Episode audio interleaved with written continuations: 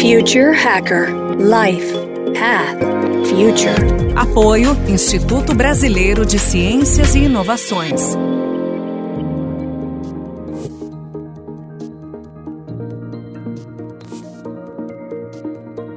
Olá pessoal, bem-vindo ao Future Hacker.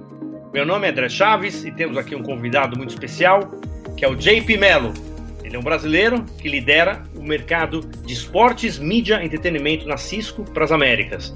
Né, hoje ele está baseado na Flórida e tem uma sólida experiência na construção de novos modelos de negócio e mercados de crescimento há mais de 20 anos, reunindo motivação empresarial experiência em estratégia, desenvolvimento de mercado, execução, inovação, monetização e liderança executiva e gestão de pessoas.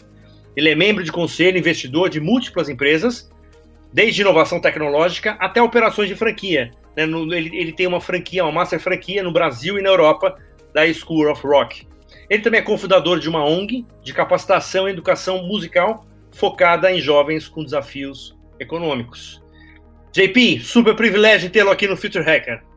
André, muito obrigado, honra é minha. Eu acompanho o Future Hacker, eu tenho a maior alegria de estar participando aqui. Contem comigo para poder dividir essas experiências.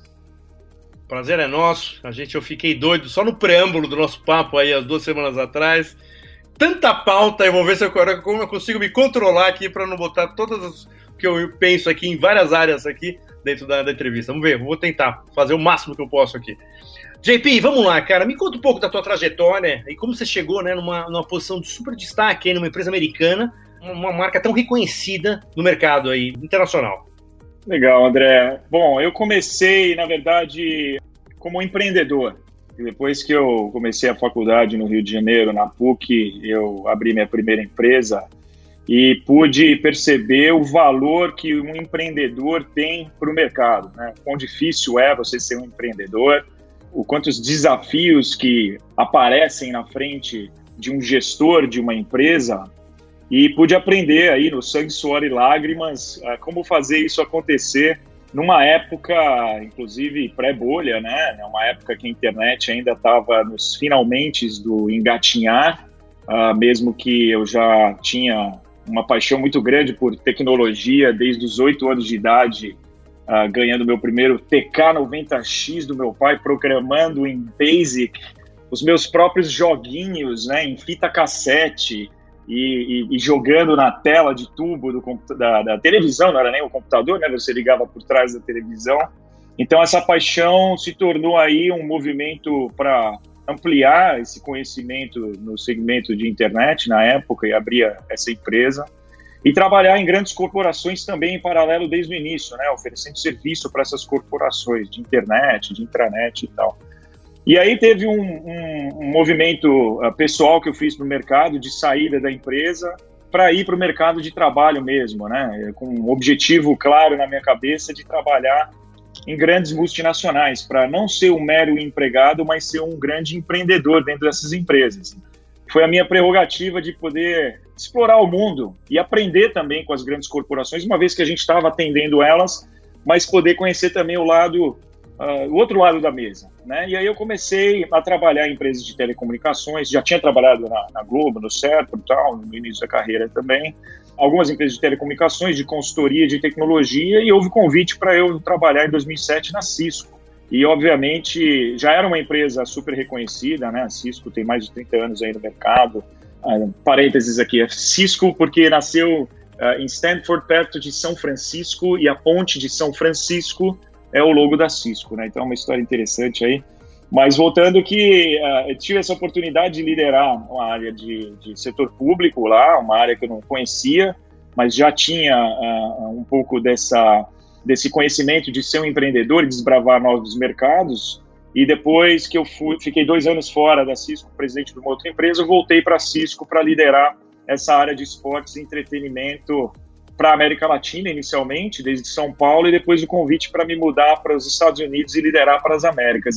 É, eu acho que é muito do resultado de ter uma paixão muito grande por tecnologia, ter um gosto muito grande em empreender, em fazer acontecer nas empresas de uma forma não tradicional e poder desbravar de uma forma flexível e livre, que é o que a Cisco nos permite fazer. Não é à toa que ganhou melhor empresa para trabalhar em dois anos consecutivos atualmente no mercado global. Não, muito legal essa história, cara. Interessante, né? Que o empreendedor aí foi para uma empresa fazer né, todo o aprendizado, né? Toda né, a, a, dificuldade né, de você empreender, que eu imagino toda essa experiência você deve ter levado para a empresa.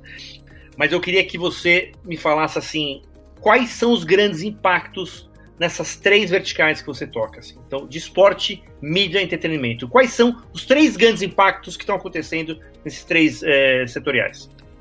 Tanto em esporte, quanto mídia, quanto entretenimento, o impacto recente, só como parênteses, que é a pandemia. Né? Então, a pandemia tem acelerado uma série de inovações em todos os mercados que a gente atua, inclusive esportes, mídia e entretenimento, em especial esportes, mídia e entretenimento, num ano que no ano passado a gente não sabia se continuaria, inclusive, empregado, né? Tem muita gente que cortou suas operações de esportes e entretenimento por não entender ou não se posicionar, não saber como se posicionar nisso. E a gente não, a gente fez o inverso, continuou investindo mais e aqui estamos agora colhendo alguns frutos já com essa retomada, né? Mas voltando para cada um dos segmentos, eu acredito que na parte de estádios, tudo que vem, que a gente vem aprendendo desde o começo lá do Coliseu, né? Eu sei que parece clichê falar disso, mas e como os estádios é, evoluíram, que na verdade hoje em dia nada mais é do que uma atualização do Coliseu, né? Não mudou tanto do Coliseu para cá em termos de um espaço grande com grandes aglomerações. O que mudou são ah, os, as ativações tecnológicas que existem dentro desses ambientes de, de arenas, né? Em que você tem ambos na parte de esporte e entretenimento, de uma forma que você tenha serviços muito mais personalizados e de uma forma muito mais fluida, né? Então, na minha perspectiva, a tecnologia ela é, é inerente nos três aspectos, tanto em esportes, mídia entretenimento. Uh, no segmento de esportes, você pode falar um pouco do, de como que a internet das coisas também está mudando muito no que diz respeito a sensores, a eficiência de atletas, a, a chegar até em, em, no futuro em neurocoaching e tudo mais, mas o que a IoT está fazendo em esportes é bastante relevante. Nos três segmentos, eu diria que, juntamente com tecnologia, a parte de segurança lógica, né, o cybersecurity, ela é chave uh, e vem trazendo uma importância muito grande você respeitar, assegurar e como você pode crescer esses dados, né, essa troca de dados, essas transações que existem, uma vez que tudo está sendo medido a todo tempo, toda hora, e a gente tem que ter um cuidado muito grande com todas essas informações, as privacidades. No segmento de mídia, tudo que vai em termos de tecnologia para a rede IP, né, o que a gente chama de Internet Protocol, uh, é o que está movendo essa indústria que ela é muito baseada em sistemas legados de broadcasting, né, de mídia, mas essa transição para mídia rodando em IP e muito dos, dos novos esportes, né, os esportes em esports ou até Drone Racing League, que é uma, uma liga de, de, de, de corrida de drones, que né, recém, não recém-lançada, mas uma das mais novas, entre outras, já são já são, uh, já são nativas uh, todo via IP, então ela tem uma flexibilidade muito grande e puderam navegar muito bem a pandemia, né, com essa parte de streaming para qualquer lugar e gestão do broadcasting desde qualquer lugar, uh, e você ter essa flexibilidade de interoperar diferentes redes para poder chegar num resultado surpreendente que chegaram e as grandes uh, empresas de mídia, né, de, de broadcasting tradicional, também uh, aprenderam muito, estão aprendendo muito com isso. Né, a gente tem um estudo chamado The Digital Vortex, uh, que a gente fez com o Institute of Management, and Development na Suíça, por três anos, 2015, 17 e 19, e por todos os anos, ou, ou era number one ou number two no segundo ano, mas a primeiro foi a primeira indústria a sofrer, a sofrer por disrupção digital, né, por na transformação digital, por, sofrer a disrupção, foi a indústria de mídia e entretenimento, muito mais focada em mídia. No segundo ano ela ficou, na segunda pesquisa ela ficou em segundo lugar, na terceira pesquisa ela voltou para primeiro lugar, competindo aí com tecnologias, né, e serviços, que é a indústria que a Cisco participa. Mas voltando para a mídia, ela ela sofreu muito por ter esse processo de transformação digital e a, o fluxo né, do investimento uh, do, dos anunciantes, o fluxo do interesse também da relação desses anunciantes com o público mirou agora muito mais para o digital, para o não tradicional, né? O tradicional mídia uh, impressa, mídia rádio, TV, jornal e revista, mas a, a, a guinada para o segmento digital, para mídias digitais como digital of home, mobile marketing, web e tudo mais, isso criou, obviamente, um, um, grande, uma grande transformação nessa indústria de mídia também, né? E por fim, eu acho que mais focado um pouquinho em entretenimento, esportes, mídia entretenimento, né? O que, que é entretenimento? Entretenimento é todo o resto, né? Então, o que não é esportes. Então, a gente fala de shows, de concertos, mas a gente fala também de uh, parques temáticos, a gente fala de uh, cassino, hotéis uh, que têm uma experiência imersiva, muitas vezes temáticas. Isso vem sofrendo uma transformação muito grande também no aspecto de tecnologia, mas também num aspecto desse mercado, desse segmento de entretenimento e outras indústrias como varejo, hospitalidade, né, hotelaria, estão é, com uma tendência muito grande de espaços multipurpose, né? Então esses espaços que antigamente eram só orientados, por exemplo, no esporte para as arenas, eles agora eles possuem essa essa, essa, esse mix né, de outras, outras atividades dentro do mesmo ambiente, como umas grandes cidades do entretenimento. Um exemplo recente disso é o que a gente fez lá em Hollywood, em Hollywood Park, em Inglewood, na verdade, se chama Hollywood Park, aonde tem o novo estádio SoFi Stadium, que é o novo estádio do LA Rams, e lá não é só o ambiente do estádio, mas é uma área maior do que a, a Disneylândia, uh, you know, mais uh, o Vaticano e o Staples Center combined, né, todos combinados, uma área gigantesca que tem um estádio, tem uma área comercial, uma área de uh, comercial uh, com, com, lojas, varejo, mas escritórios também, uma área hotelaria, de hotelaria, uma área residencial e um parque público todo interconectado. Então, é uma forma de você mesclar, derrubar essa barreira do que, que é esporte, do que, que é entretenimento e mídia também, Lá tem o novo headquarters da NFL, que tem todo o seu media broadcasting do, da parte oeste dos Estados Unidos, fazendo frente aqui na parte leste de Nova York. Então, acho que são esses os elementos, André.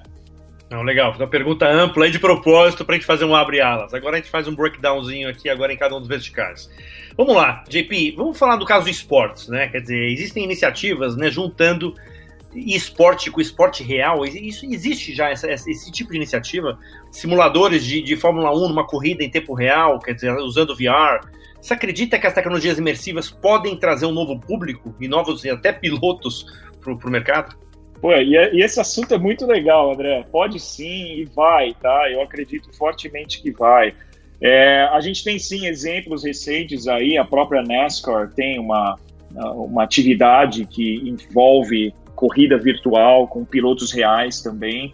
Eu acho que o movimento mais para frente vai ser pegar a telemetria, vamos dar o exemplo da NASCAR também, a telemetria de uma corrida, uma corrida real que esteja acontecendo naquele momento, você está assistindo de casa e você quer correr contra aqueles pilotos naquele exato momento, pegando aquela telemetria e correndo contra aquele carro, abre e fecha aspas, né, que está ali do seu lado virtualmente, mas ele está realmente correndo na rua. Então, isso vai acontecer sim, eu acho que é uma mescla que vai acontecer uh, entre esports e V-sports, né, o virtual sports, que uh, é essa imersão entre o real e o virtual. Eu acho que tem também uma grande, uma grande aceleração acontecendo por decorrência das Olimpíadas, né? As Olimpíadas agora fazendo uma, uma frente muito importante é, para o segmento de esportes. Uh, eles estão até, inclusive, essa semana, se eu não me engano, uh, já estão fazendo seus eventos de esportes virtuais, mas esportes mais condensados e mais focados em esportes tradicionais, como canoagem, ou, ou bicicleta, né, ciclismo uh, e, e, outros esportes, futebol, que são mais esportes olímpicos, mas usando também o elemento virtual. E no futuro, eu acho que a, a mescla entre atletas que tenham elementos biônicos ou até conexões em tempo real com a nuvem possam estar competindo com os atletas dentro das suas casas e, e ter uma competição e de novo de uma forma altamente tecnológica mas de, de maneiras que a gente não consegue imaginar como é que possa acontecer essa competição uh, uma vez que, que, que você tenha processos uh, até de super-humanos sendo conversados e estudados também aí uh, no mercado. É, esse é até um assunto que a gente tem falado aqui bastante, né? Assim, a extensão, né? Extensão neural, né? Que, né, Neuralink, etc. Como é que como é que você cria competitividade se pessoas são condições diferentes, né? É uma, uma história muito louca aí. E por falar em história louca, vamos lá. É, eu queria também falar um pouco também da indústria de entretenimento. Quer dizer, é notório, né, que essa pandemia, né, evoluiu inc incrivelmente, né, o entretenimento virtual, né.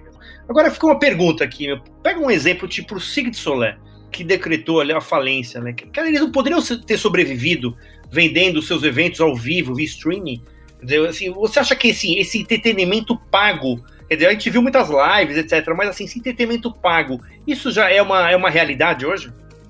Excelente, André. É, o caso do Cirque du Soleil, é, assim, parênteses pessoal, super triste, né? Porque eu já fui em vários, é um espetáculo, né? Assistir Cirque du Soleil ao vivo ah, e você tem razão. E eles já estavam, por sua vez, fazendo muito, muito stream. Eles já tinham conteúdo né, na, na TV. Você podia ver o Cirque du Soleil da TV, que não é a mesma coisa, mas eles já estavam tentando monetizar isso de uma outra forma, mas talvez não souberam ter uma gestão para caminhar numa pandemia como ninguém teria, né? Como a gente não esperava e talvez não souberam a, a segurar um pouco aí a, além do tempo que, que poderiam. Né? Eu acho que Cirque du Soleil uh, de alguma forma vai voltar, tá? Mas respondendo a sua pergunta, sim, uh, o entretenimento ele muda completamente. Ele já antes da pandemia, vou dar um exemplo de o que, que a gente fez com a Live Nation uh, em alguns concertos. Por exemplo, Napa Valley tem um concerto chamado Bottle Rock Festival, que acontece no meio das vinícolas de Napa, super bandas tocando, uma experiência gastronômica